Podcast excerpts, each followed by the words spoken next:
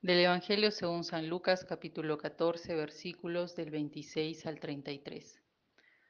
Si alguno viene junto a mí y no odia a su padre, a su madre, a su mujer, a sus hijos, a sus hermanos, a sus hermanas y hasta su propia vida, no puede ser discípulo mío.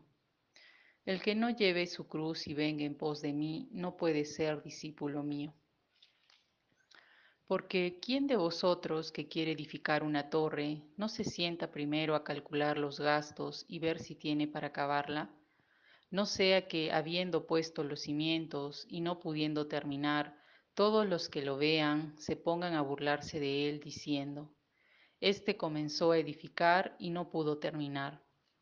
¿O qué rey, antes de salir contra otro rey, no se sienta a deliberar si con diez mil puede salir al paso del que viene contra él con veinte mil? Y si no, cuando el otro está todavía lejos, envía una embajada para pedir condiciones de paz. Pues de igual manera, cualquiera de vosotros que no renuncie a todos sus bienes, no puede ser discípulo mío. El Evangelio de hoy es exigente y nos habla sobre lo que tenemos que hacer si queremos ser discípulos de Jesús. Dice el Evangelio que a Jesús le seguía una muchedumbre, pero él, volviéndose a ellos, prácticamente les dijo que lo piensen bien, pues dicho seguimiento implica renunciar a todo, incluso a su propia vida. Si Jesús viviera hoy en día, no le importaría cuántos seguidores tiene en las redes sociales, pues con lo que dice terminaría ahuyentando a la mayoría. No le preocupa quedar bien ante los demás ni contentar a las masas. Está, está enraizado en su misión, en su propio discipulado, y es lo que quiere transmitirnos el día de hoy. Jesús nos dice, si alguno viene junto a mí, pero no ha resuelto antes lo que él pidió, no podrá ser su discípulo. Jesús pasó su vida haciendo el bien, estando pendiente de las necesidades de los demás, curando o echando fuera demonios, llamando con su vida a ser coherentes. Jesús no nos obliga a nada, es una indicación, un paso previo. Si nuestro corazón no está dispuesto en servirle, no podremos ser sus discípulos.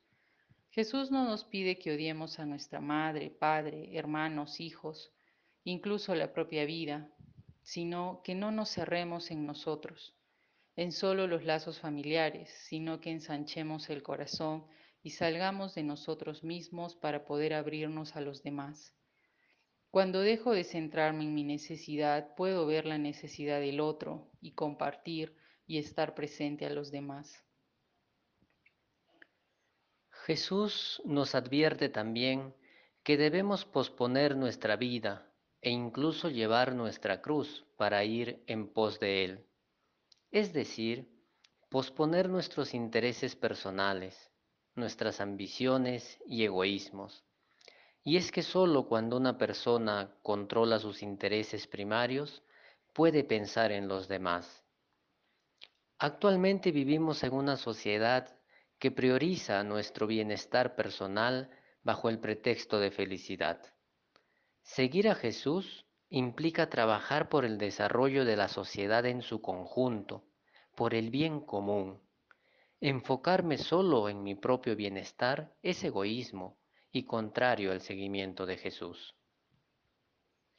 Jesús menciona en los dos ejemplos que da sobre el hombre que construye una torre y el rey que sale contra otro rey, ambos se preparan y ven si pueden hacer lo que pensaron. De igual manera, si queremos seguir a Jesús, tenemos que disponer primero nuestro corazón. El renunciar a los bienes no es algo que tengo que hacer en un momento inicial y nada más. Es una constante a lo largo de nuestro caminar y es hacerlo con amor. Si no es así, como dice el Evangelio en otra parte, de nada me sirve. Pablo, en la lectura de los filipenses, dice que es Dios, por su benevolencia, quien realiza en nosotros el querer y el obrar. Pidamos a Dios que nos ayude, si queremos, a estar disponibles cada día a los demás.